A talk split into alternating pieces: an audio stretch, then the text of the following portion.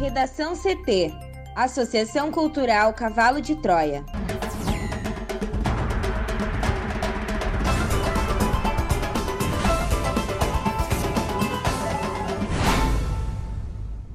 Olá, eu sou Amanda Hammermiller. E eu sou Thaís Uchoa. Este é o Redação CT, da Associação Cultural Cavalo de Troia. Hoje é quinta-feira, dia 28 de outubro de 2021. TSE arquiva ações que pediam cassação da chapa Bolsonaro-Mourão e alerta para atuação nociva de milícias digitais. Emissão de gases estufa cai no mundo na pandemia, mas aumenta no Brasil. Com inflação de 10% ao ano, novos empregos pagam 1% menos, diz Ministério do Trabalho.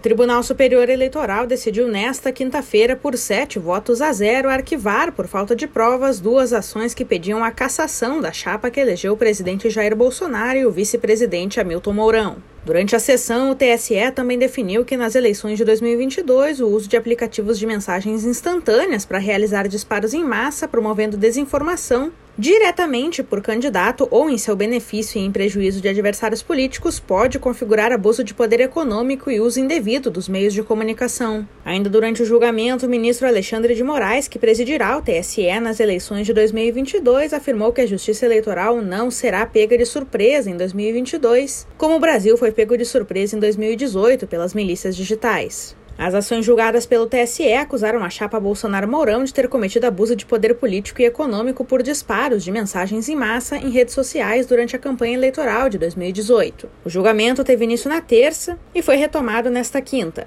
Três ministros já haviam votado contra a cassação por falta de provas, incluindo o relator Luiz Felipe Salomão. Na sessão desta quinta, mais quatro votaram desta forma. O pedido de cassação dos mandatos foi feito pelos partidos da coligação O Povo Feliz de Novo, formada por PT, PCdoB e PROS, derrotada no segundo turno.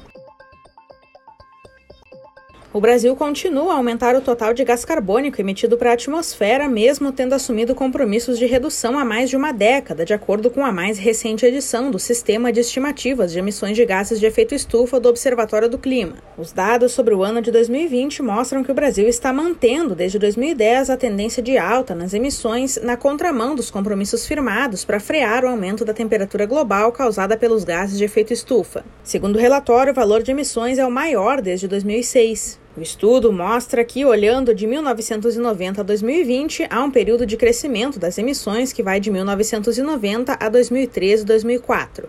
Depois, um período de queda expressiva das emissões entre 2004 e 2010. Depois, volta ao aumento das emissões, que teve um salto importante entre 2019 e 2020. O relatório mostra que em 2020, em plena pandemia, o aumento das emissões brutas de gases de efeito estufa no Brasil foi de 9,5%, enquanto nas emissões globais a queda foi de quase 7%. Dos cinco setores da economia que respondem pela virtual totalidade das emissões, três tiveram alta: agropecuária, resíduos e mudança de uso de terra, enquanto um permaneceu estável, os processos industriais, e um teve queda, que foi a parte de energia.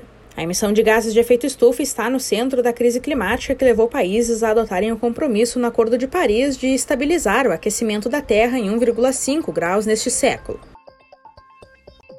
Mesmo ao anunciar dados positivos sobre a criação de vagas formais de emprego no país, o Ministério do Trabalho teve que reconhecer na entrevista coletiva de terça-feira que os novos contratados ganham cada vez menos. O salário médio de admissão no território nacional vem caindo desde abril de 2021, quando era de R$ 1.943,59. Desde então, ao mesmo tempo em que o gráfico da inflação sobe vertiginosamente, os valores pagos no primeiro alerite ficam cada vez menores, fechando setembro em R$ 1.795,46.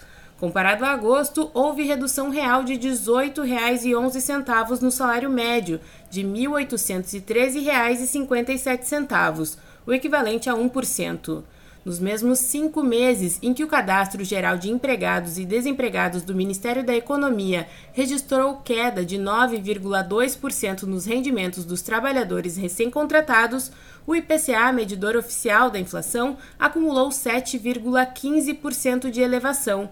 O setor que teve a maior redução nos salários iniciais foi o dos trabalhadores domésticos, com 11,38% de perda.